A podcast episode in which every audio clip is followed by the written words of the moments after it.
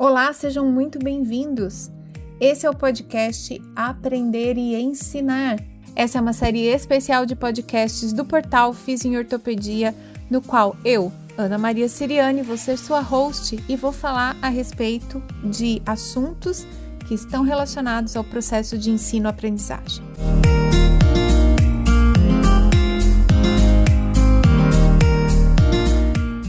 Você é estudante, professor ou você é um profissional de saúde que precisa continuar estudando para se manter atualizado. Pega aí uma cadeira, senta e vamos aproveitar juntos. Ou se você preferir, faz isso correndo, mas não deixa de escutar. Olá, sejam todos bem-vindos.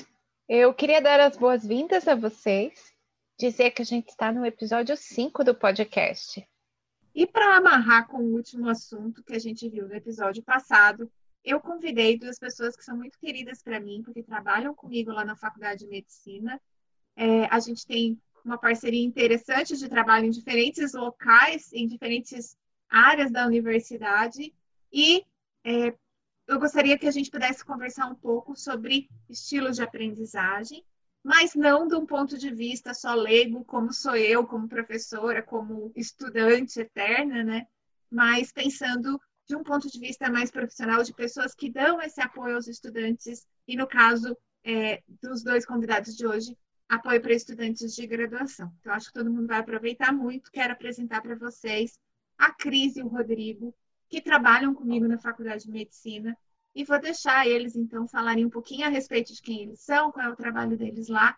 E a gente vai começar, então, o podcast por agora. Rodrigo, vou te pedir licença. Primeiro as damas. Cris, estou te apresentando como Cris, né? Cris, por Isso, favor, obrigada. se apresenta. Sim. Bom, gente, eu gosto mesmo de falar que meu nome, né, de vocês me chamarem por Cris, porque eu me chamo Cristiane, mas quando alguém tenta falar o meu nome, é, provavelmente a pessoa vai me chamar de Cristina. Não se preocupe em falar meu nome inteiro, tá? Nada contra as Cristinas, como eu sempre digo. Mas assim você não paga mico, tá? E não é. Eu te atendo. É, eu te atendo, se chama. Apesar de que eu já atendo todo mundo, quando me chama de Cristina também, eu já sei que é para mim. Então, bom, eu estou na faculdade há 18 anos, é, lá na USP, né, na Faculdade de Medicina, trabalhando junto com a Ana, uh, junto com o Rodrigo, mas dentro de um centro de apoio educacional e psicológico, que é o CAEP. A gente tem uh, um trabalho relacionado a dar apoio à graduação, então aos cursos de graduação, aos gestores, aos docentes, e um atendimento aos estudantes, que pode ser individual ou, às vezes, é, através de oficinas, de grupos reflexivos, aí isso muda muito. Né? Tem parcerias com as psicólogas, mas a gente tem um setor educacional que é onde eu e o Rodrigo a gente trabalha mais próximo. Né? Uhum. E, bom, eu acho que uma coisa que caracteriza bem a, a minha relação com a Ana foi a chegada dos cursos é, vamos dizer assim, que não são novos, mas quando chegaram, não é, né, não é mais. mas a gente tinha só o curso de medicina, né? Na faculdade é. há muito tempo. E aí, em 2002, a gente amplia para mais dois cursos, Físio e TO, e no uhum. ano seguinte, né, chegam outros cursos. Hoje a gente tem sete, né? E graças a Deus o Rodrigo chegou, aí ele fala quando ele chegou, né? Para eu não ficar sozinha mais com sete cursos. então, gente, aí. quando eu cheguei na faculdade de medicina, a Cris já estava lá, que eu cheguei um ano depois, né, da, da abertura do curso de fisioterapia. E aí eu conheço a Cris desde então, porque o, o CAEP sempre teve muito presente aí na implantação dos cursos, né? E aí, Rodrigo, uhum. você chegou quando na faculdade de medicina? Então, boa noite a todos e todas. Boa noite, boa tarde, bom dia. Bom né? dia. De repente, boa madrugada, também. Qualquer horário estrelar. Qualquer horário. Eu cheguei em 2017 ao CAEP, é, recente, faz três anos que eu estou no CAEP trabalhando sobretudo né, com a parceria da Cris, com a psicopedagogia, com, como somos pedagogos de formação, então a gente trabalha muito juntos, mas também tem uma outra interação bastante grande com as outras profissionais do serviço, né? Além de nós, temos duas outras uhum. colegas psicólogas e também uma secretária que presta um super apoio para a gente.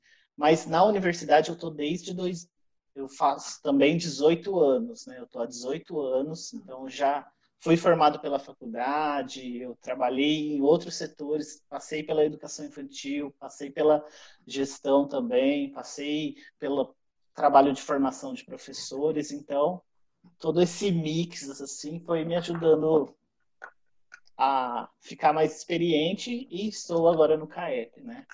É. O Rodrigo, além de trabalhar no CAEP, a gente trabalha bem pertinho mesmo, lá no Centro de Desenvolvimento Docente, que eu já comentei com vocês já mais de uma vez, né? A gente faz parte de um grupo Isso. de professores e funcionários da faculdade de diferentes áreas que uhum. é, trabalham fazendo essa qualificação do ensino docente, né, Rodrigo? E eu e a Cris, a gente trabalha muito próxima dentro da comissão coordenadora do curso de fisioterapia.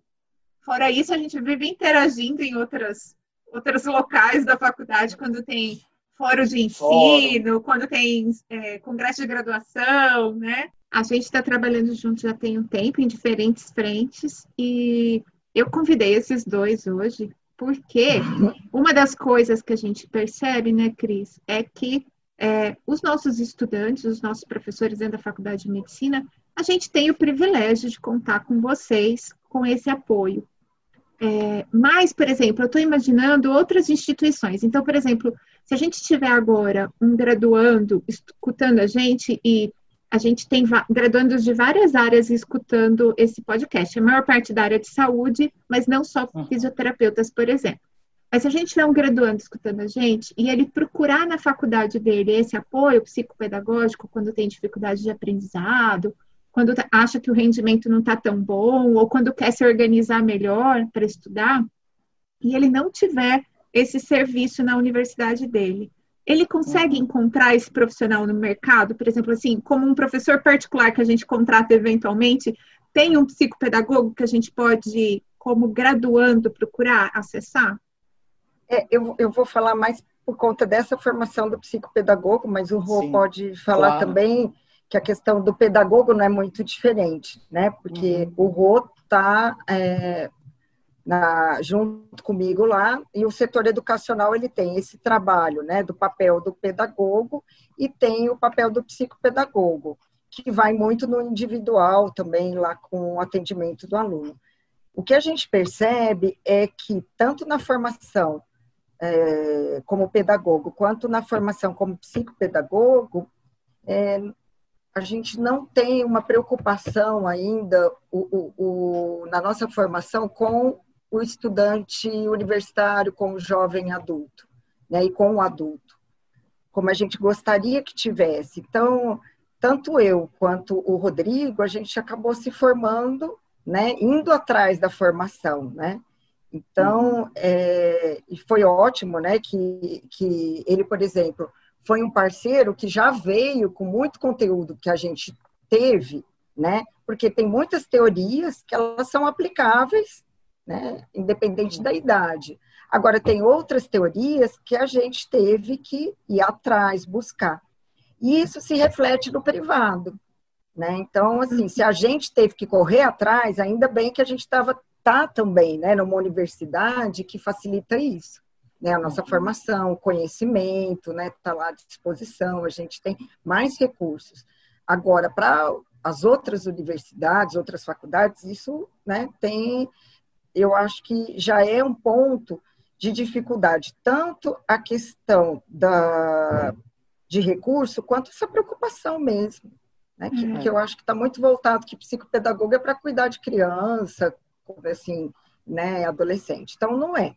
Agora, tem poucos em Ribeirão, né? Poucas Sim. pessoas mesmo. E eu queria complementar, assim, né, que é, eu acho que o CAEP, por exemplo, ele foi pioneiro nisso porque ele está completando esse ano 30 anos, né? Então, 30 anos atrás, você pensar já em um serviço que não fosse só Algo no sentido mesmo de cuidar ali da, das dificuldades que foram aparecendo. Mas assim, acho que o serviço foi pensado justamente para isso, porque como nesse campo da educação, né, nesse processo, tem uma série de afetos que circulam, uma série de fatores que também ali acabam contribuindo, isso pode influenciar de parte a parte.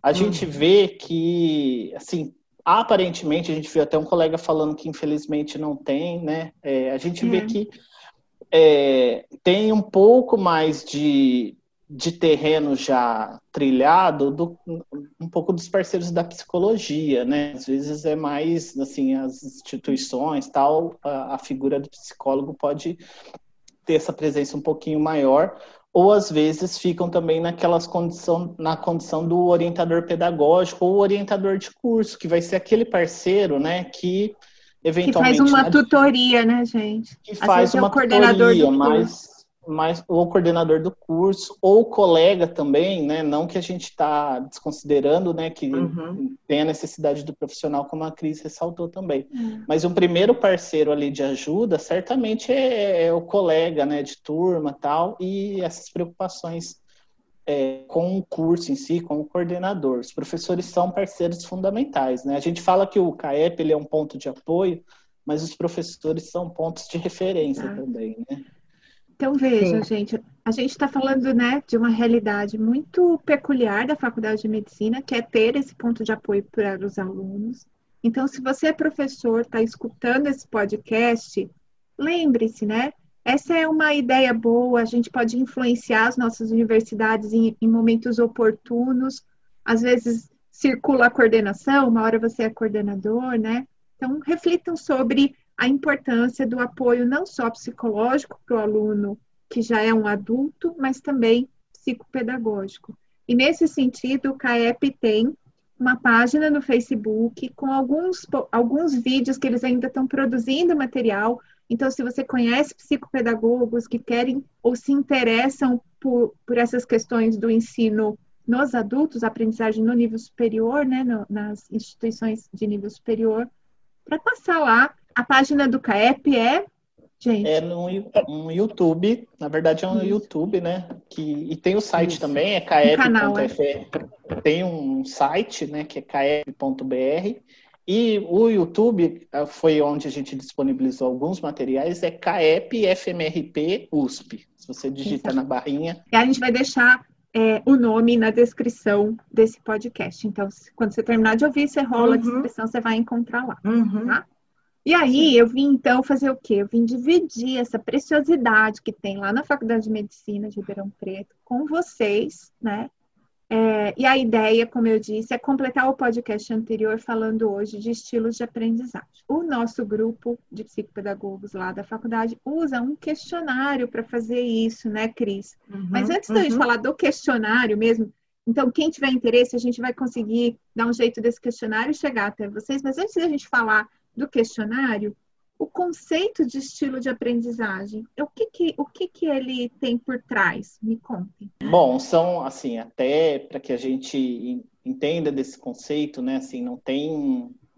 São muitos autores que vão falando sobre isso, né, desde o ponto de vista também do mercado de trabalho ou do, da, da construção da personalidade, mas também dos estilos de aprendizagem mais voltados aí ao ambiente universitário, então por isso que a gente usa um desses instrumentos. Mas assim, grosso modo, né, até para que a gente não entre em todos eles e, e a gente foi uhum. trabalhando para focar mais em um, o estilo de aprendizagem, assim, ele tem a ver como é, a pessoa aprende melhor quando o seu estilo próprio de aprendizagem encontra um ambiente ou um, ou um cenário propício àquele estilo. Uhum, né? Uma, é, um, são teorias que postulam um pouco disso, assim, de modo geral, né? Que a, a, pessoa carrega características próprias que podem ser hereditárias, que podem ser, ter vínculo com a formação familiar, com a formação escolar, tal, mas que isso é, dependendo do ambiente em que ele vai se desenvolver, ele pode encontrar mais facilidades ou menos, ou menos facilidades. Né? O que a gente observa é que essas teorias, né, que o Rô falou, a gente não vai entrar em, nas outras, mas todas elas vieram mais ou menos na metade do século XX e dentro da área da psicologia escolar, né? Então, é, que já vinha investigando os fatores de aprendizagem. O que é interessante no Felder e que, que foi o escolhido, né, o teórico que mais atende às nossas necessidades do serviço, que a gente acredita que contribui mais para o ambiente educacional, né, onde há uma relação é, com a informação, mas muito ligada à necessidade de aprender determinado conteúdo, determinado, e que aí pode ser o aluno de graduação, pode ser até do ensino médio, né? A gente teve experiências, né, Rô, de oficinas que a gente já fez, serve para quem está na pós-graduação, para quem está fazendo uma especialização. Eu acho que aí depende, né, do que você uhum. precisa. É lógico que quando a gente divulga esse autor, quando a gente divulga o questionário, a gente percebe é que nem todos os alunos ah, vão estar tá na mesmo, no mesmo estilo, por exemplo, uma coisa é você no primeiro ano de faculdade, outra coisa é você no quarto, no quinto, né? Porque, graças a Deus, né, a gente muda, a gente Está aprende. amadurecendo. Exato, a gente procura outras estratégias, e essa é a proposta que a gente faz quando a gente começa com os calouros que chegam na faculdade. Sim. Olha, Vamos conhecer um pouquinho mais dos estilos, para que você conheça um pouco mais que recursos você costuma utilizar, que estratégias né, que você usa para estudar, e pensando nessas disciplinas que você está encontrando agora. Então, ele tem que lidar também com um novo modo de estudar, porque às vezes ele sai de uma apostila e vai para uma instituição que não trabalha assim, que usa livros. Então, tem várias mudanças, né? já é um momento de adaptação, e o que a gente tenta fazer é que é, é trazer, através dos estilos, fazer com que ele também conheça outras formas de se adaptar. E aí, né, o tempo vai passando, a gente vai vendo isso. Mas uma coisa que a gente tem preconizado, que eu acho legal, né, que a gente estava conversando outro dia, eu e o Rô, é que a gente vive num momento onde ainda existe muita intolerância às diferenças, né, e à diversidade. Então, quando a gente vai falar de estilos, a gente também está falando de respeito à diversidade, respeito Sim. à singularidade do outro, né, e, e, e, a gente percebe que os alunos né? de autoconhecimento, de evitar comparações que estão muito presentes, às vezes o nível de exigência, né, daquele estudante é muito alto e se ele não vai bem numa prova, isso é muito comum. Aí ele não percebe que existem vários fatores, não é só ele, né?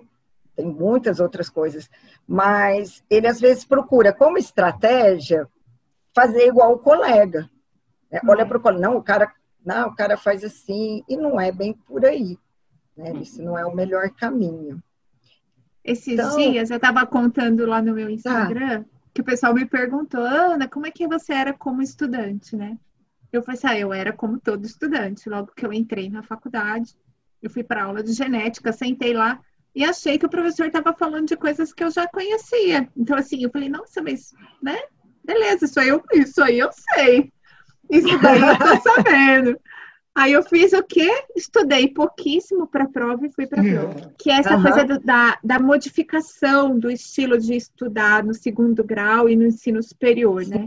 Eu fui achando que eu já sabia aquilo, e aí fui para a prova e, lógico, foi uma água, né? Fui mal para caramba, saí arrasada, porque eu sempre fui tá. muito estudiosa, sempre fui muito boa aluna. Então aquilo me abateu muito, assim, eu fiquei muito chateada, do tipo, como assim, né? Não era para ir tão mal. E foi aí que eu fui entender que na universidade o professor podia até falar superficialmente a respeito de algum assunto na sala de aula, mas que na uhum. prova ele podia querer algo mais aprofundado. Então, que eu tinha que, por exemplo, estudar com um livro e completar as minhas anotações e completar aquilo.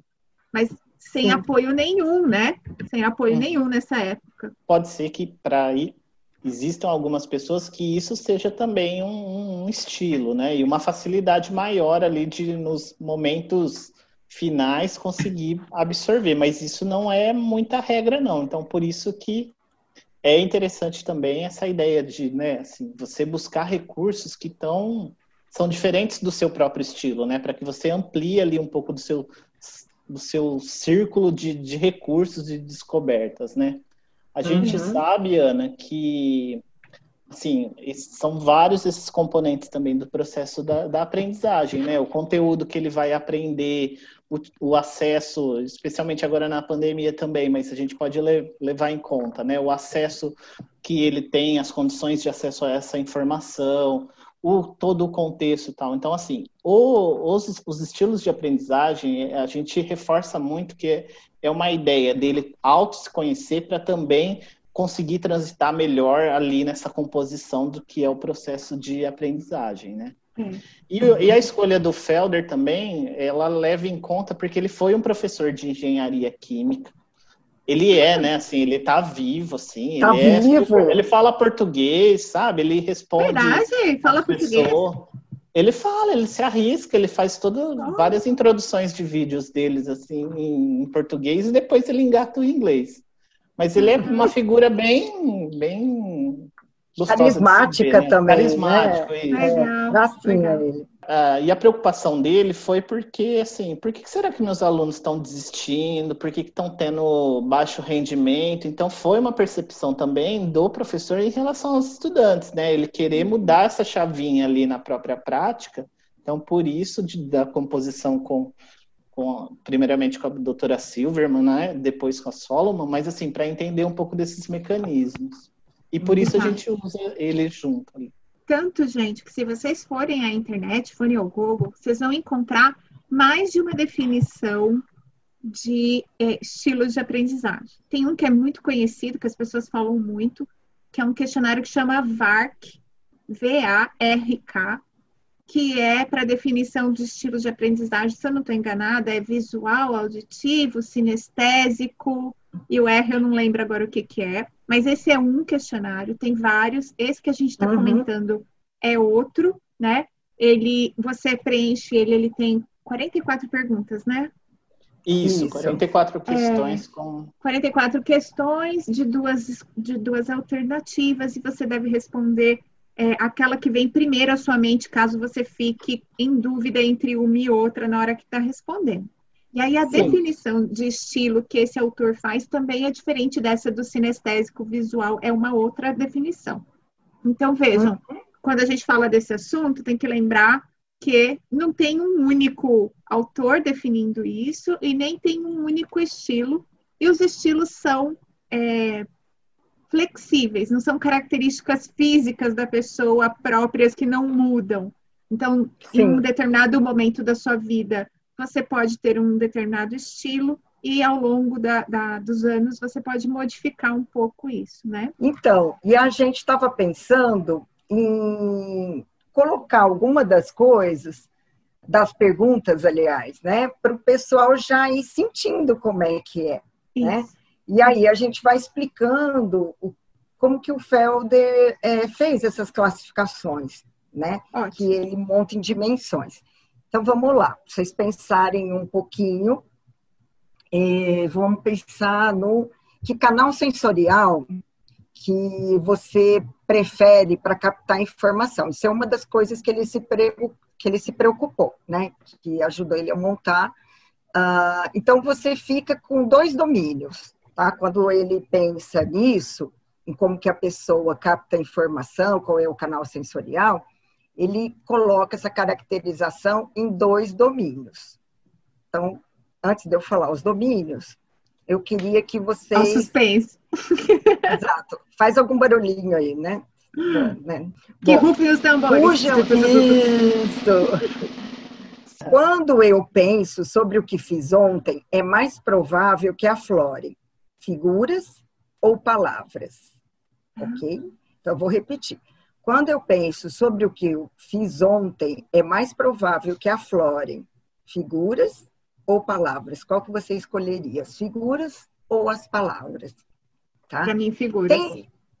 Então, tem gente que pode pensar assim, ah, mas costuma ouvir os dois. Então, pensa o que acontece com maior frequência, tá? Se isso fosse uma coisa que, sei lá, uma pergunta que te fizessem toda hora, né? Que não fosse só sobre o ontem, o anteontem, então, o que, que você responderia? Para Ana foi batata, né? Rapidinho. Rô. Então, eu tenho uma outra pergunta aqui, né? É assim, a gente pensa também sobre quando estou aprendendo algum assunto novo. O que, que me ajuda a falar sobre ele ou a refletir sobre ele? Bem, eu sou, eu sou geminiana com ascendente em gêmeos. Tem que falar? Tenho que falar. Impossível, preciso falar. Então, olha só. Lembra, não sei se vocês vão lembrar que o Rô colocou, é assim, no meu caso, vou dizer, tanto eu preciso falar quanto refletir. E aí, né, são as duas coisas juntas. Então, o que, que ele faz no questionário, que é muito legal? Conforme você vai respondendo, e não é porque a gente está escolhendo algumas perguntas, pincelando, que através de uma ou duas perguntas a gente vai dizer você é isso, você é aquilo, ou você isso. usa o canal visual ou o canal verbal, assim, o que que, né, o canal auditivo, quer dizer, você, o que que é que vai definir? Você não vai ser uma questão, é, é um conjunto de questões que ele coloca. Ao mesmo tempo, ele também coloca que essa preferência pode ser leve, pode ser moderada e pode ser forte. Então, de ah, repente, Ana, você é, vai preferir imagens, figuras, mas também, né, é, sente necessidade de escutar quem está falando, né? Então, no nosso caso, às vezes tem gente que quer ver e escutar. Tem gente que tudo bem ficar no podcast, ficar escutando só. Mas meu marido viaja, entendeu? Se ele ficar só escutando, ele fala: uhum. não dá para mim. Eu, eu largo e vou ler depois no livro, é. eu desisto. Você sabe que isso é bem curioso, né? Porque é, quando as pessoas procuram saber seus estilos de aprendizado, eles costumam achar que tem um estilo e é aquele, não tem essa coisa, essa intensidade, essa nuance, né? Sim, Verdade. é, a gente ali chama dos scores, né? Mas é essa grada, gradação, né? Que transita entre um e outro. A gente é, na, nessa abordagem do Felder de Solomon, ele então encontrou quatro dimensões. Aí, como a gente uhum. também está no áudio, né? Imagina que a gente tem quatro reguinhas que vão de ponta a ponta, né? E as perguntas que ele foi fazendo era qual informação é percebida preferencialmente. Aí, numa ponta, ela seria mais sensorial ou mais intuitiva? E aí tem essa gradação entre leve, como a Cris foi falando, moderado e forte, né? Por uhum. qual meio a gente a gente lançou a pergunta? Então, por qual meio, qual canal sensorial, não, por qual canal sensorial a informação é recebida, né? De maneira mais visual, de maneira mais verbal, né? Assim, mais Aí mais duas. Como o estudante prefere processar, ou como estudante ou como trabalhador processar essa informação, né? Assim, trabalhar sobre ela de um jeito mais ativo ou de um jeito mais reflexivo. E a outra e aí... é como o estudante estrutura essa informação, né? Bom, ele processou, ele precisa dar conta dela. Então, de maneira mais sequencial ou de maneira mais global? É, e essa combinação toda numa sala de aula, gente, é um mix total, né? Não, se você considerar que não dá mais, né? Você, Pô, aliás, já desde sempre, né? As pessoas são diferentes, mas a gente, a escola, né? Ela foi se desenvolvendo tanto que o pessoal brinca, né? Tem até o, sei lá, não, é, algum, eu acho que tem até crônicas falando, né? Uma pessoa retornando no futuro e vendo a sala de aula é igual a que era antes. As carteiras colocadas uma atrás da outra, uma lousa, né? Então, assim, ainda que a gente esteja com computadores, que é quase uma lousa na sua frente, né? Dependendo do note, mas está na hora já da gente perceber que as pessoas não são iguais. É lógico que a gente sabe da dificuldade, né? A gente também já deu aula, a gente sabe disso, da dificuldade que, que é você lidar com essa diversidade. Então, quando a gente fala dos estilos, é legal também pontuar que o Felder se preocupou também com o professor. Ele não se preocupou só com o aluno. Existe um material dele disponível para o professor, assim, olha, é, pensando na sua disciplina, né? Ele, ele pensa muito em, em modelos tradicionais de ensino, tá? Que são disciplinares. O currículo é disciplinar, é dividido por disciplina. Aí ele fala, pensa no que você dá de conteúdo e qual é a característica que está mais presente ali, para que o professor também pense assim, será que é, é, é eu não consigo fazer diferente?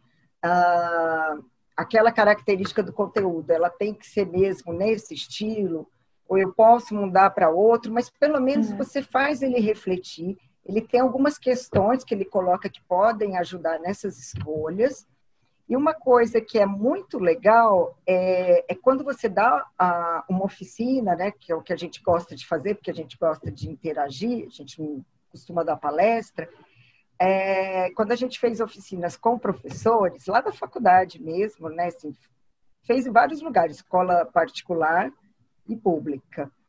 E na nossa teve um docente que trabalha com o pessoal da medicina já na fase de internato, né, nos, nos últimos anos.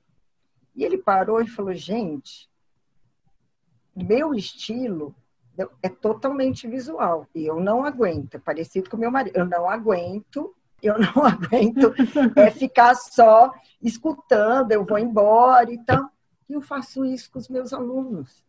Aquilo que eu não gosto para mim, eu acabo dando uma aula igualzinho, eu fico lá falando. Ou, ou ao contrário, né, Cris? Ou então acontece do professor ele ter um jeito de estudar, por exemplo, essa coisa de ir uhum. do específico sequencial para o geral. Eu, ah. por exemplo, sou essa pessoa. Eu entendo a coisa do, do geral, assim, o conceito geral, e depois eu vou vendo as partes, né?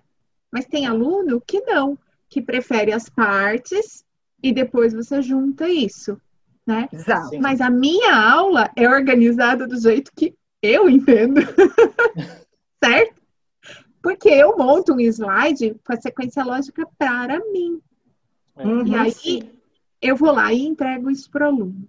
E eu acho que tem várias reflexões para a gente fazer é, em termos, por exemplo, primeiro, de, da ausência desses profissionais como você e o Rodrigo no, no curso superior para ou no mercado para atender essas pessoas. A gente nunca se preocupou exatamente com o estudante adulto, como já se preocupou com as questões pedagógicas das crianças. Eu, por Sim. exemplo, entrei na faculdade, acreditem ou não, eu tenho na minha grade, no primeiro semestre, o SPB, que era uma matéria do tempo da ditadura. Era uma matéria, era uma matéria de, de assuntos sobre civismo, coisas, coisas uhum, políticas, uhum. mas totalmente doutrinada para o que era a ditadura naquela época. Então, é muito típico na minha formação, na minha idade, a gente ter uma hierarquia muito marcada para nós como estudantes. Eu jamais Verdade. questionaria um professor como eu vejo os meus estudantes me questionarem hoje. Sim. E aí, essa coisa de você ir lá e reproduzir esse modelo, do tipo, bem, eu aprendi assim, eu me virei assim, todo mundo vai se virar assim, né? Verdade. Então, eu, eu vejo muito isso ainda, mas também é. vejo essa mudança, né? A gente está vivendo Sim. esse momento de mudança. Os, os alunos questionam mais os professores, pedem, exigem mais material diferente, formas diferentes de aprender e tudo mais. Uhum. É, a gente teve agora né, o exemplo máximo da pandemia. O professor gravava a aula, é, mas os alunos pediam, por exemplo, só o áudio. Ah, professor, o meu, o meu sistema de internet não aguenta com o vídeo. Tem o áudio só? Né? Uhum. É, tinha estudante meu que pedia os slides. Professora, me manda os slides porque eu gosto de ir vendo e tomando nota do lado. Né? Uhum, então, uhum. Mas veja, eu, Ana Maria, como estudante, jamais teria coragem. Eu ia entrar lá, ver o que o professor me deu e me virar com aquilo ali né? Então a gente está vivendo muito essa transição em que agora o estudante também é, exige que o professor escute ele oferte outras estratégias, outros formatos para ler, para escrever, uhum. para desenhar, para completar, para mapa mental. É, essas coisas todas é, são muito novas para a gente, eu acho.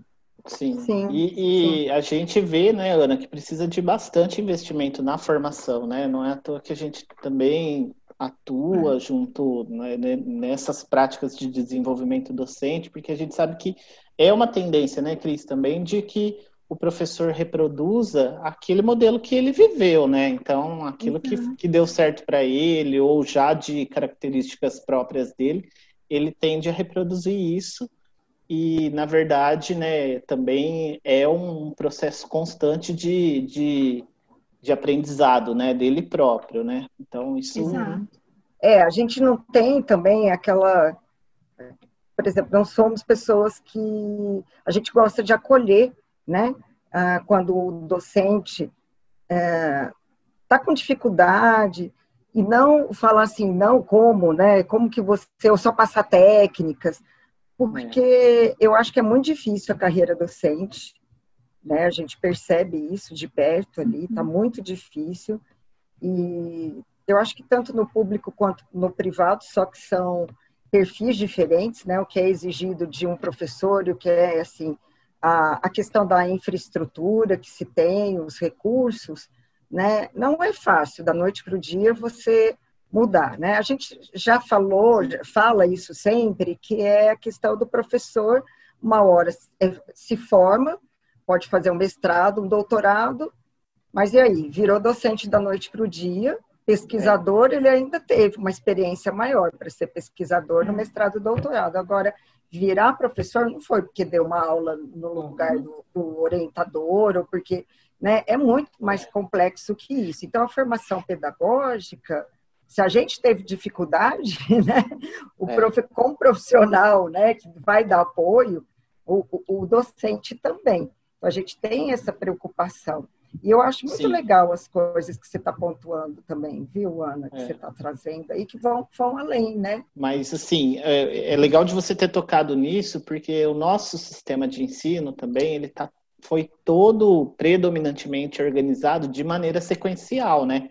Você aprende primeiro uma coisa, primeiro ano, segundo ano, um conteúdo menos complexo e depois um mais complexo. Do básico para o aplicado. Do, né? do básico para o aplicado. Então, uhum. quem vai experimentar fazer o questionário de estilos de aprendizagem do Felder cair nessa dimensão do sequencial, vai transitar um pouco mais folgado, assim, mais tranquilo.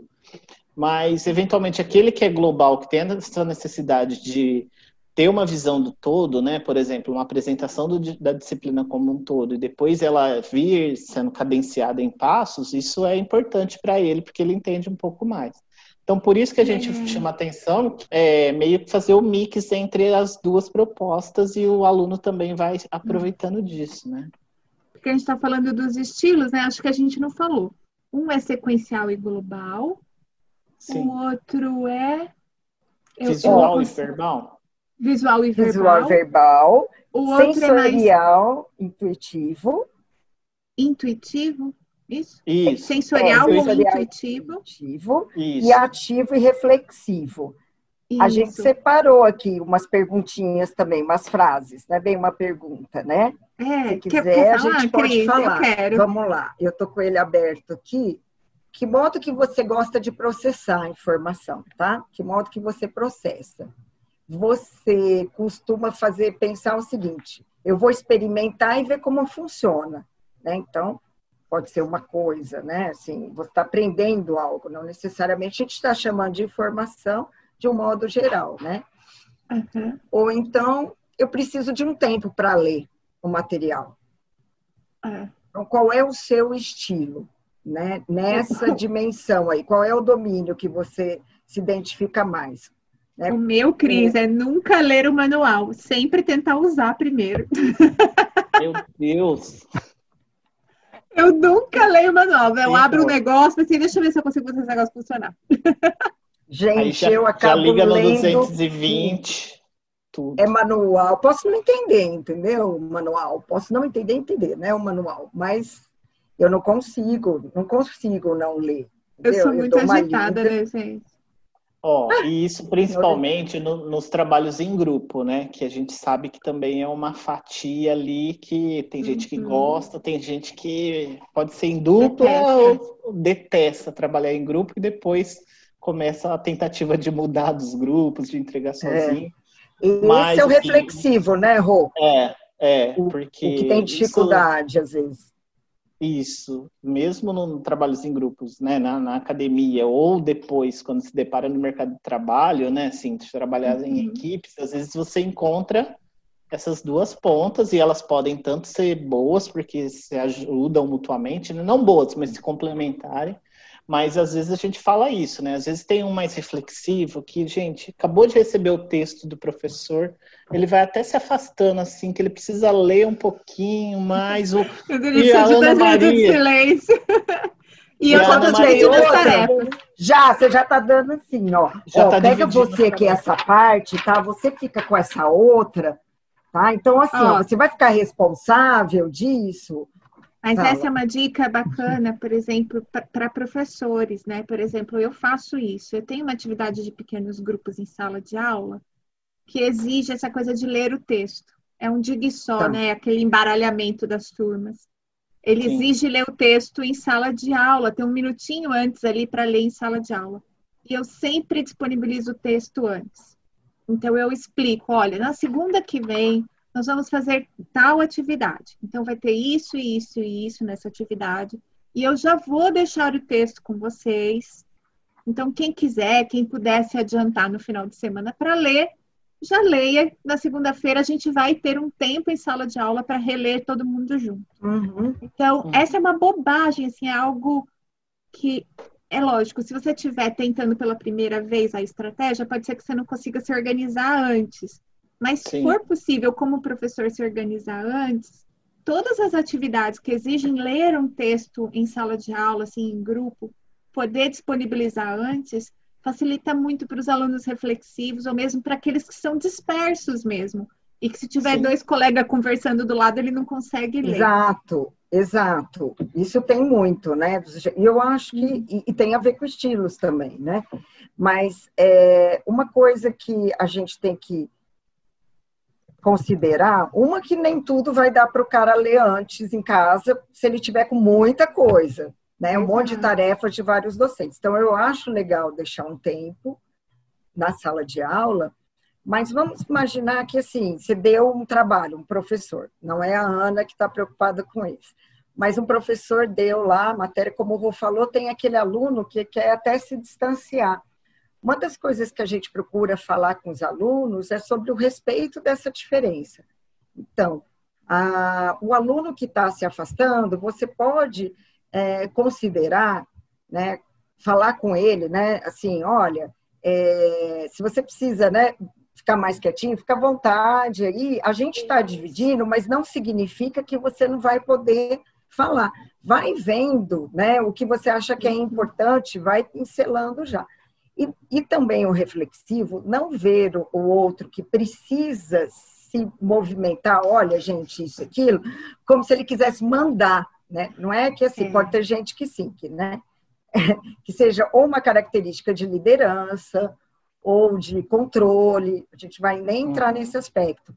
Mas uma pessoa que, que se enquadra, né, ou que se identifica com o que o Felder chama, né, da dimensão da, do domínio ativo nesse caso é aquele que ele tem que falar. Lembra que você falou, uhum. Ana? Você precisa falar, precisa se movimentar, né? Então isso que ele está fazendo, de assim, olha, gente, vamos ver, ele está fazendo para ele, mais do é. que para o grupo, é para ele, né? É, é, o, é o estilo mesmo, né? Não é intencional, assim. A Não. gente sai fazendo. A gente, a gente comenta que assim tem as vantagens e desvantagens de cada um, né? Assim, podem se complementar. A gente fala que para quem saiu com o perfil um pouco mais ativo, né? É, para as unidades de emergência, por exemplo, que é uma decisão mais rápida, uma coisa assim, é. isso é interessante mas ele pode tomar uma atitude precipitada, entendeu? Então, às vezes, num concurso. Ter um colega na, nessa equipe que é um pouco mais reflexiva é importante também. Né? Ajuda também. E às vezes o colega mais reflexivo, ele cuidou um pouco melhor dos detalhes ali, ele tem uma informação um uhum. pouco mais trabalhada, só que ele pode perder o momento disso também, entendeu? Ele pode ter uma, é. uma qualidade ótima de contribuição, mas é, ir ajustando esse feeling na hora de, de contribuir com isso. Senão o momento passa também. Então são esses ajustes uhum. que a gente vai falando, né? É, tanto para o campo profissional quanto para o contexto da universidade, né? Numa prova. O cara sabe tudo, mas passa o tempo ele não preencheu, pô. É. E aí, Rodrigo, tem um elemento muito interessante que você falou lá no começo do podcast que o pessoal pode ter perdido e eu vou resgatar agora. Quando a gente está falando desses estilos de aprendizagem, eles inclusive são investigados no contexto do trabalho, né? Por quê? Por exemplo, é o exemplo que o Rodrigo deu agora. Você pode ser uma pessoa que no seu contexto de trabalho tem essas atitudes mais reflexivas, enquanto você tem um outro colega que é mais ativo. E aí vocês entenderem a riqueza que é vocês trabalharem juntos, né? Para a equipe, para o resultado final, um potencial de ser melhor. E aí, de novo, isso imaginando que você já está formado, já está trabalhando. E para quem é uhum. é professor, eu adoro, eu adoro chamar para os professores que escutam a gente, né? É, às vezes a gente acha que uma matéria muito teórica não tem espaço para trabalhar essas questões de equipe, mas quando você põe os alunos para trabalharem em pequenos grupos, essas coisas aparecem. E quando elas aparecem, a gente ajuda a respeitar a diversidade, como a Cris falou também no começo do, do podcast, a entender o seu próprio estilo e se colocar. Eu, por exemplo, eu tenho uma fichinha de, de autoavaliação em trabalhos de grupo, que uma das perguntas é: eu consegui expor a minha opinião e me fazer ser ouvido pelo meu grupo? Uhum. Porque essas pessoas que têm esses perfis mais introvertidos, mais quietinhos, né? É a hora deles refletirem. Ah, eu acho que eu não estou conseguindo falar o que eu preciso. Uhum. Né? E aí ele vai para casa com essa, com essa informação. E aí vem o que a gente também falou no começo desse podcast da questão do autoconhecimento. Né? Uhum. Então, Sim estar em, em, estudo, estar aprendendo, vai mostrando para a gente quem a gente é, como a gente deve se relacionar, como a gente pode melhorar e co cooperar mais nas nossas equipes, nos nossos ambientes de trabalho. Né? É muito rico. Com certeza. E faltou uma. Vamos lá. Faltou uma, tá? Para a gente soltar aqui a, a palavrinha aqui, a frase. Deixa eu ver aqui. Ah, o sensorial intuitivo, tá? Isso. Então, como é que é feita a percepção dessa informação? Né? E aí também tem as nossas brincadeiras com o pessoal. Né? Mas hum. vejam aí, costumo ser considerado cuidadoso com os detalhes do meu trabalho? Ou costumo ser considerado criativo na maneira de realizar meu trabalho? Então, tem o sensorial, que é o dos detalhes, e o intuitivo, que é o que a frase está falando de criatividade. Lembrando que a gente pegou só né, um pedacinho do questionário, uma frasezinha. E a gente brinca né, do, do detalhes, né? A gente fala lá, você é aquele cara metódico, que adora o laboratório, porque você vai, né, numa sequência também. Por isso que, assim, as coisas também, vamos ver, a gente percebe que tem uh, um mix, né? Que mescla, às vezes, você sequencial, bate às vezes, o cara é sequencial uhum. e sensorial, sabe? Aí eu brinco assim, não estamos falando da pessoa que tem transtorno obsessivo compulsivo, tá? Então isso daí você vai tratar em outro canto, né? Pode até ser que esse, né, se identifique com o sensorial, né? Facilmente. Mas enfim, a gente está falando daquela, né? que, olha, eu gosto de ter na minha mesa todos os lápis, tá? Estou esquecendo a turma do toque, né? Tem um grauzinho ali de um, de um, certo amigo meu, mas tudo bem.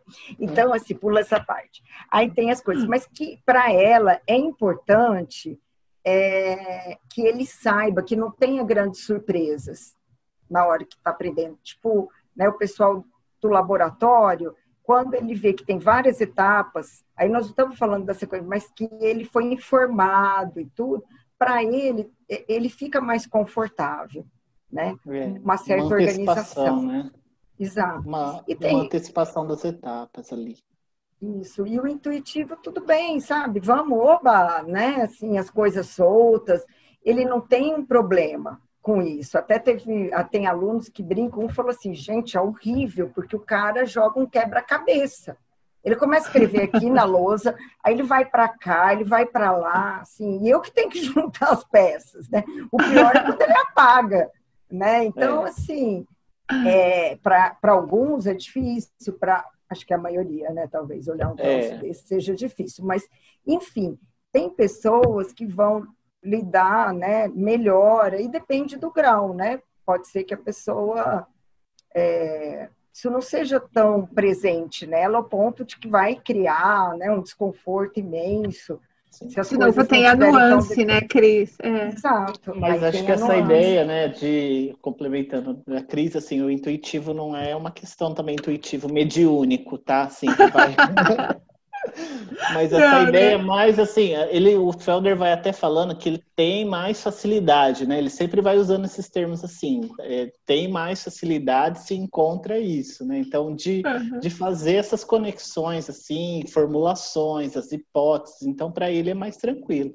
O sensorial tem muito a ver com a colocação da mão na massa, né? Assim, eu preciso Também, experimentar. Sim sentir e o outro transita mais naquele universo. Não, essa fórmula aqui para achar o desvio padrão tá uhum. excelente, né? Abstrato, Como que eles né? conseguem, né? É. Abstrair é, é, muito bom. E, e, uhum. Então, assim, é, também pode lidar melhor com. Um vai lidar melhor com fatos, né? E, e o outro não, ele pode trabalhar melhor com conceitos assim abstratos é, é, é complicado assim pensar no papel do professor nisso tudo. Por isso que também muda muitas disciplinas, né? Elas têm um perfil diferente na área de humanas, têm um perfil diferente na área de exatas. E acho que aí a gente responde, ficou faltando de falar do visual e do verbal, né? A gente lançou a pergunta. Ah, é, verdade. Ah, e a gente não falou mesmo, é. Né? é Quais são as diferenças aí? Sobre o dia de ontem, né? Se você lembra mais de imagens ou se você fala sobre refletir sobre ele ou falar sobre. Então, o, o visual, né? Ele, é, quem já teve aquela situação do tipo, vou estudar para alguma coisa ou sei de alguma coisa que está na minha casa, eu lembro da onde está, na página esquerda no canto ali, eu lembro daquilo, mas eu não lembro o que está escrito. Não eu sei lembro... o que está escrito, mas eu lembro que eu vi essas palavras, mais ou menos essa ideia naquele cantinho ali, ó. Tá justamente naquele post-it amarelo, é. né? A gente até é, lembra. Tem uma eu. colega que, ou um colega, uma colega que falou que fica montando os slides também, então um tempão, assim, porque trabalha muito com a imagem, né? Assim, é, uhum. tende a também transformar as palavras em imagens, né? Recorda mais de palavras e de imagens tende a substituir ali as palavras por símbolos, né? Então esses elementos assim mais é, visuais estão sempre presentes e aquela ideia da pessoa que às vezes ela transforma um, texto e isso pode ser para do ponto de vista de fazer um uhum. resumo, por exemplo. O resumo, é, aparentemente, ele é escrito, né? Lógico, aparentemente não, assim, predominantemente ele é escrito, é mas escrito. às vezes a pessoa faz a, usa caneta mais colorida, né? Assim, coloca um desenho. Isso é, é algo de apoio também para um recurso que é de lembrar essas imagens. O contrário é o verbal, né? Então, é bastante importante isso que a Cris também comentou sobre que aluno é esse, que profissional é esse, né? Às vezes ele é um estudante que não necessariamente ele não necessariamente ele está olhando diretamente ali para o professor, e ele está uhum. anotando as coisas, né? Ele precisa dessa forma mais verbal, mais auditiva ali para aprender, para rascunhar, para anotar. Aquilo é um jeito dele lidar com a informação, né? E ele vai fazendo o contrário, então ele transforma né, as imagens em escrita, né? Ele tem essa tendência de, às vezes, é, falar, precisar contar para outra pessoa. Então, é o aluno que liga para a mãe, para o namorado, pro, eu preciso contar. Você viu como que eu aprendi hoje, né? Então essa parte está muito em efervescência. É. Por isso, a gente fez uma oficina que uma professora falou assim, isso foi com, com uma docente, né, Cris? Ela falou, hum. olha, gente, eu preciso escrever tudo. Eu não olho para ah, ninguém, tá. eu vou escrevendo, escrevendo, hum. escrevendo. Mas no final, eu vejo que aquilo virou uma fotografia, entendeu? Então, eu registro aquilo também. E coincidentemente, ela estava na dimensão assim, no equilíbrio, né? Ela estava entre ali mais leve, que é quando a pessoa também está entre um ponto e outro e ela transita dos dois jeitos. Então é, é. É, é, é, é se arriscar também a saber como que é essa sua preferência, né? Quando a gente vai vendo os estudos também, a gente vê que tem uma prevalência das pessoas em determinadas dimensões dos estilos, né, Cris? Assim, então, a população ela tem uma tendência maior a ser sensorial, enfim. Mas o recurso, né, de desenho, de você explorar essa informação de um outro jeito, fazendo um mapa mental, né, de você explorar com figuras, ele tem sido bastante usado, não só na educação, mas também no meio né, comercial, empresarial, porque é um jeito mais humanizador e um jeito também mais eficiente, muitas vezes, de você passar as ideias. Então, quando você usa o recurso do desenho, né, a representação visual, a representação gráfica, o desenho gráfico, essas combinações, isso agrega a sua informação. Não necessariamente, né, é, você precisa escrever tudo de uma vez. Você não consegue fazer um resumo de determinada palestra ou de determinada aula, como foi falado mas você uhum. consegue registrar mais facilmente ideias. Então, a Ana falou em conexão. Eu posso desenhar uma pecinha de quebra-cabeça, né? Uhum. E isso me, me faz lembrar também que aquela conversa foi falado sobre conexão. Então, é... E o pessoal tem usado muito, por quê? Porque estimula, aí a ideia também vai indo pela neurociência, né, de estimular os Sim. dois lados do cérebro então, o recurso do desenho, de você transformar essa informação de um jeito mais visual, colorido, às vezes para quem isso facilita, porque tem para outros que isso uhum. atrapalha, então não se arrisque. Mas é uma lembrança, é uma tendência e todo mundo é capaz de fazer, entendeu? E você sabe que agora que a gente está, assim, que a gente passou pelos estilos, né? Eu estou pensando aqui, é, olha só o que eu pensei. O professor, quando ele está preparando o material de aula, ele tem esse momento reflexivo de coleta de informações, pega uma referência, pega outra, senta, lê uma, lê a outra, toma nota. Então tem toda uma coisa sistematizada, sensorial, né? De, de global para específico ou de específico para global, mas ele vai é, criando uma linha de, de lógica, de raciocínio. Ele tem esse momento mais é, reflexivo de como é que ele vai apresentar aquilo, como é que ele vai resumir, que contexto ele vai dar e tudo mais. Aí depois ele vai para uma postura super ativa, né? Vai para a sala de aula e aí ele tem que falar, e aí ele gesticula, e aí ele circula, ele anda pela sala, e ele faz questões, ele interage com os alunos, não sei o quê. E aí as pessoas perguntam, né? Por que, que o professor lembra de tanta coisa? Como é que ele sabe tanta coisa? Vai ver que é porque a gente, na verdade, está exercitando aprender de diferentes formas enquanto está preparando Verdade. a aula, né? Verdade. E talvez essa seja uma excelente dica para, principalmente para estudar aquilo que a gente tem mais dificuldade, porque eu acho que o que é fácil, a gente senta para assistir uma aula magna e fica lá uma hora, mas o que é mais difícil para a gente estudar, talvez experimentar fontes diferentes, tentar sistematizado, tentar menos é, mais criativo, mais intuitivo, tentar diferentes entradas de informação, muito mais do que só identificar um, um estilo, né, Cris e Rodrigo, mas tentar diferentes formas daquela informação chegar até você para ver, porque pode ser que uma das portas se abre e o conhecimento entra por ali. É, é, eu acho legal isso porque, assim, eu me identifico com esse lado mais sinestésico, que é uma das uhum. teorias que tem também da neurolinguística, eles dão lá os outros uhum. nomes para os estilos, mas assim, eu preciso escrever, pelo menos, né, quando era estudante, assim, que tinha que estudar sempre para as provas, e eu acho que tem, eu não sei, mas eu estou vendo aqui os nomes, eu acho que a minha amiga que está aqui no, ah, participando, assistindo, é, na plateia, ela vai saber que é ela, e talvez, se tiver outra amiga que estudou com ela, vai saber também.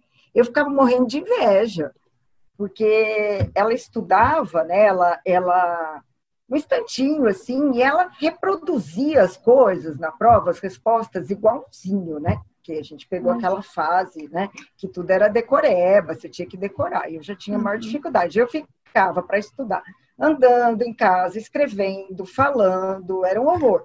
Então, perdia tempo, né, e chegava, não tirava a nota que ela tirava. Ela era da turma do A, o meu vinha o B, às vezes vinha A, mas é, é interessante quando você olha o colega e, e vê assim, nossa, ele gasta muito menos tempo, vai melhor e tal, mas aí eu já não sei se é o caso dela, tá? Mas uma vez ela até comentou também, se não me engano, dessa, dessa diferença que faz, por exemplo, você se preparar para a prova no dia seguinte e você conseguir reter aquela informação por mais tempo. Então, eu acho que é bem aquilo que você falou, Ana. Né? Quando você utiliza mais canais, né, para captar aquela informação ou para reter aquela informação. Então, no caso, estou andando, estou falando tô isso, tô aquilo, né? Por isso que é uhum. sinestésico. Provavelmente a gente não tem, o Felder não fez um estudo, a gente ainda não foi atrás, tá? Não posso falar das evidências do que, né, que a gente está conversando aqui, mas eu acredito que sim, né, que permanece mais. Pode ser que você não tenha tempo para conseguir é, ler tudo, você faz isso, né? Tem que é, ler, falar, nananã, você gasta muito tempo, mas talvez seja mais fácil para você que investiu muito tempo nisso, que usou outros canais, poder utilizar aquela informação para fazer correlações mais para frente. Sim. E o outro é. que foi rapidinho, que era visual, que bateu o olho, leu, gravou, mas esquece logo, né? Porque assim, uhum. foi rápido para estudar, mas o que, que, interessa? Vai ser rápido para esquecer. Não estou dizendo que todo mundo é assim, tá? Fica mas lá na memória de curto prazo só. É, e tem gente que faz a combinação disso, né, também. Então, ali quando a gente coloca em tempos mais presenciais, né, os alunos em grupo, por exemplo, tem alguns que falam, eu gosto de estudar com música. A música acaba sendo um recurso que depois traz lembranças. O outro, isso atrapalha. Tem gente que quando faz o pedido do áudio, pode ser que não suporte na plataforma dele, mas tem, a gente já recebeu situações de que o pessoal fala, eu corro na esteira ouvindo o áudio, isso me ajuda a aprender. Então, e agora que a gente tem uma limitação, né, de às vezes ficar bastante tempo aqui em frente à tela, é um desafio de você criar estratégias. É um desafio de você também não errar a mão de sobrecarregar e fazer um, um show pirotécnico, assim, né? De eu preciso colocar todas as estratégias agora. A minha turma, eu, eu apliquei é, para minha equipe ou para minha turma os estilos e aí eu vi que deu uma diversidade uhum, gigante. Uhum, então eu uhum. vou abrir um baralho aqui. Mas assim, é que você, você, também experimentando a combinação de coisas, né? Porque certamente é. em um momento isso vai apoiar um, no outro momento isso vai apoiar o outro e mutuamente o pessoal também vai se apoiar, porque essa aprendizagem não vai só se dar entre professor e aluno, vai dar também entre toda essa entre interação. alunos. É. E equipes, uhum, né, também uhum. de trabalho. Sim. Nossa, muito legal. É... Bem, a gente está com mais de uma hora de gravação. Eu queria é. convidar vocês para uma mensagem final, assim, em termos de estilo, depois de terem apoiado tantos estudantes, ter visto tanta gente com dificuldade, que mensagem vocês podem deixar para quem está hoje em casa, né? Aí, é, principalmente, a gente tem muita gente que escuta a gente que até já está terminando de graduar, ainda se acha um estudante não tão eficiente. Que mensagem vocês podem dizer para essas pessoas eu entendo sempre que a gente precisa acreditar nas pessoas, né? É, acreditar no potencial das pessoas, acreditar que a gente pode aprender. Eu gosto muito da, da síndrome ali do Gulliver, né? Ninguém é tão grande que não possa aprender com o outro e ninguém é tão pequeno que também não possa ensinar. Então, eu, assim, pelos atendimentos, por tudo que a gente vê, a gente, é, pelo seu exemplo inicial ali de buscar um apoio, assim como o estudante busca, né? Acho que não tem a ver com uma má vontade, com uma preguiça, com uma indisposição. Acho que está todo mundo com vontade de aprender. E acho que os estilos, eles são uma ferramenta a mais para você rechear ali o seu cinto de utilidade, sua caixa de ferramentas também, né? Usando termos que é. a gente é. até usa ali, mas de se conhecer melhor. Então, assim, apostar nas pessoas, apostar que as pessoas querem aprender, né? E elas têm algo a aprender e usar disso que está disponível também para a gente, né? Às vezes de maneira tão mais. Muito uhum. bom, muito bom. Obrigada, Rodrigo. Obrigada da sua participação, viu? Cris, e a sua agradeço. mensagem? Olha, eu, eu gostei do que o Rô falou, né? E só complemento dizendo para as pessoas se arriscarem, experimentarem, né? Um jeito novo. Tomar tempo para isso. Eu sei que quando você tem que entregar um material, quando você está perto de uma prova, é muito complicado você mudar o teu modus operandi. Eu nem, nem recomendo, né?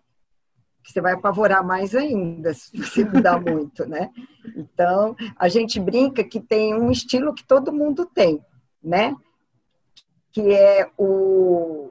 Como é que é? O pavor? Não, o medo da última hora? É o pânico do último segundo. Pânico, né? o pânico, pânico do, do último segundo. segundo, né? Esse é o estilo de todo mundo. Então a gente já fala: olha, não, não queira mudar, você vai ficar de madrugada. Eu sei que não é bom para você ficar, né? ficar sem dormir e tudo, mas eu não vou ficar entrando nesse aspecto, porque eu imagino que todo estudante passa em algum momento por isso. Mas tenta, assim, essa experiência de mudança antes, né? Antes. Uhum. Então, você está sem pressa, você não tem que entregar o trabalho amanhã, você não tem que, assim, experimenta, né? Faz, assim, esse teste. A gente falou aqui de algumas coisas, né? E, e algumas estratégias eu acho que hoje a gente tem essa vantagem, né, de, de entrar na internet, de buscar né, vários formatos. É, uhum. A gente tem acesso, né? Aí agora a gente está falando de uma gravação que vai ter imagem, vai ter só o áudio. Então, buscar mesmo outras formas de, de arriscar, de sair um pouco do padrão. E o professor também reconhecer, né? que, que não somos, não estamos num, fechados num quadradinho, não somos todos iguais. Eu acho que o respeito às diferenças, seja em relação a mim, seja em relação ao outro, acho que foi basicamente aquilo que a gente também trouxe de mensagem. Nossa, gente, foi ótimo, foi ótimo mesmo. Gostei. Acho Muito que legal. dá assim um horizonte para as pessoas, mas principalmente essa mensagem de encorajamento. Então, queria agradecer muito, né? Ah, Agradecer tá. vocês oficialmente aí por tanta ajuda que a gente tem na graduação, no CBDE e dizer que eu fico feliz de poder convidar vocês hoje para isso. É, uma, é, uma, é um desafio para mim também, essa coisa de podcast, eu estou começando, então eu, é bom para mim poder ter pessoas com quem eu já trabalho, com quem eu já converso, que eu sei que tem realmente um interesse genuíno em ajudar os estudantes. Então, muito obrigada, viu? Muito obrigada, obrigada a você. Obrigado, obrigada a todo obrigada. mundo. Obrigada de novo vocês dois. Um beijo para todo mundo. Obrigada, Ana. Valeu. E até o próximo episódio.